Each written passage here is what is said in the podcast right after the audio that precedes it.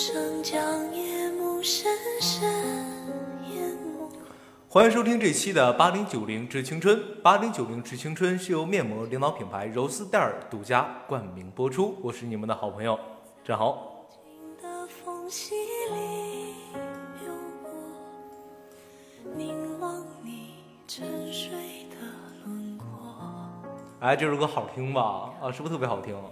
我就是特别喜欢这种中国风的东西啊，因为我这个本人啊就是对音乐的追求是无上的之高啊，就是我这个人的音乐素养是非常高的。我的梦想就是能作为一名歌手。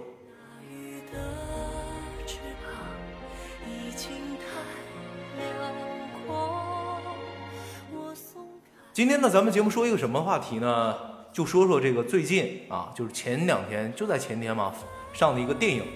但是呢，这个电影和以前我说的电影是不一样的，它是一个动画片啊。说到动画片呢，很多就是喜欢动画的动漫的人啊，就说，哎，这个我们今天要说的是日本动漫还是欧美动漫啊？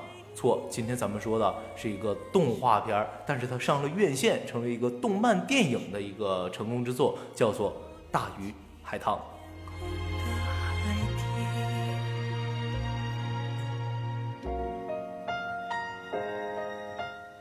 大鱼海棠》这个电影啊，是很多人都是众所期待的，因为它呢是十二年前，呃，属于一个像《千与千寻》一样高度的这样一个动画片，在国人心中也是属于衬透中华文化的一个中华瑰宝啊。所以说，这个动画给予了大家很多的期盼和期望。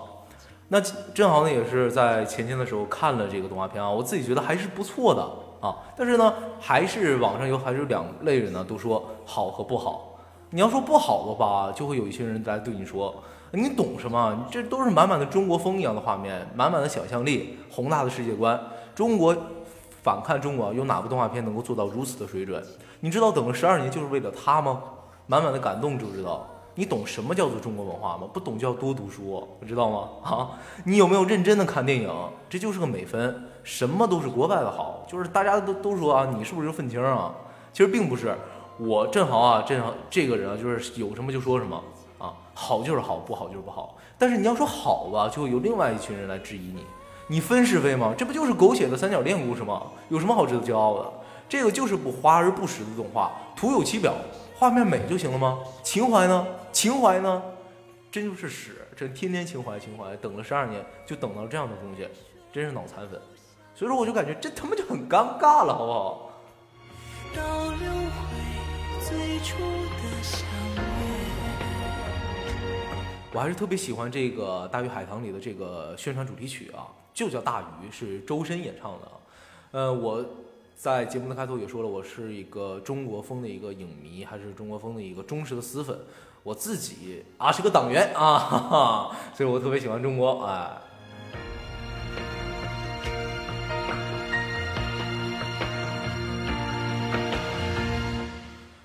而我呢，自己呢，既不是美分，我也不是脑残啊，所以说我就应该来客观的评价一部这部电影。我看完一圈这个《大鱼海棠》的影评之后，我就感觉像打过仗一样，必须得选边站队。你要站得不好还不行。其实看电影就是一件挺私人的事情，主要就是自己的感受。对于第一种看法，我表示遗憾啊，《大鱼海棠》并不是那种神片，它有优点，但是同样的缺点呢，也是暴烂无遗的，就是故事的剧情，故事其实满满。呃，剧情还是挺及格的，即使是画面和配乐很震撼，但对于我来说，这个《大鱼海棠》就像是刚刚过去的《海底总动员二》，技术方面是无可比拟的，但没有一个打动人心的内核，空有其表，我感觉是应该是没用的。而且中国现在是已经属于一个快速消费文化的这样一个阶段，那么空有其表真的是不能满足中国人对文化上面的需求。那么对于第二种看法，我也表示非常抱歉啊，《大鱼海棠》并没有那么烂。这个是我说的一个比较客观的，甚至说它的中国动画工业体系里能诞生出一部优秀的长篇电影《大鱼海棠》，也不过是徒有其表。虽然说看完之后呢，我不会感动的一塌糊涂，但是我也不会是大彻大悟。在电影院就有那么十几分钟是真的非常享受的啊，像那个大鸟啊，我们那个这个女主角那个字儿我现在都不认识啊，所以我给《大鱼海棠》多分呢？我给他九十六分，有四分呢，我不怕他骄傲，四分都是六六六。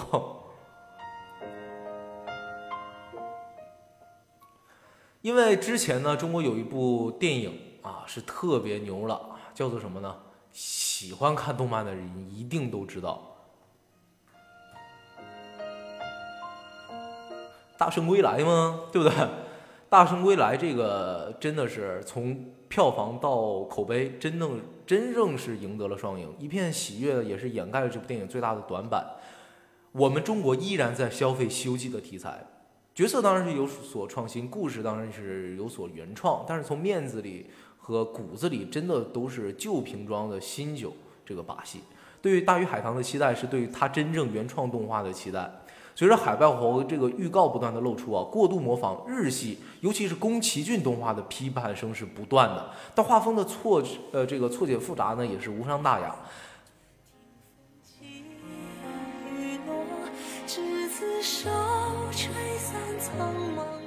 还是那句话，制作的第一步就是设定世界观，整个故事都是发生的背景是如何的。如果是虚幻的世界，就像诛仙啊，正好特别喜欢的诛仙、张小凡、碧瑶还是陆雪琪这三个人呢，他们这种三角恋，我感觉就非常有看头。当然，这个只是正好自己的一面之词。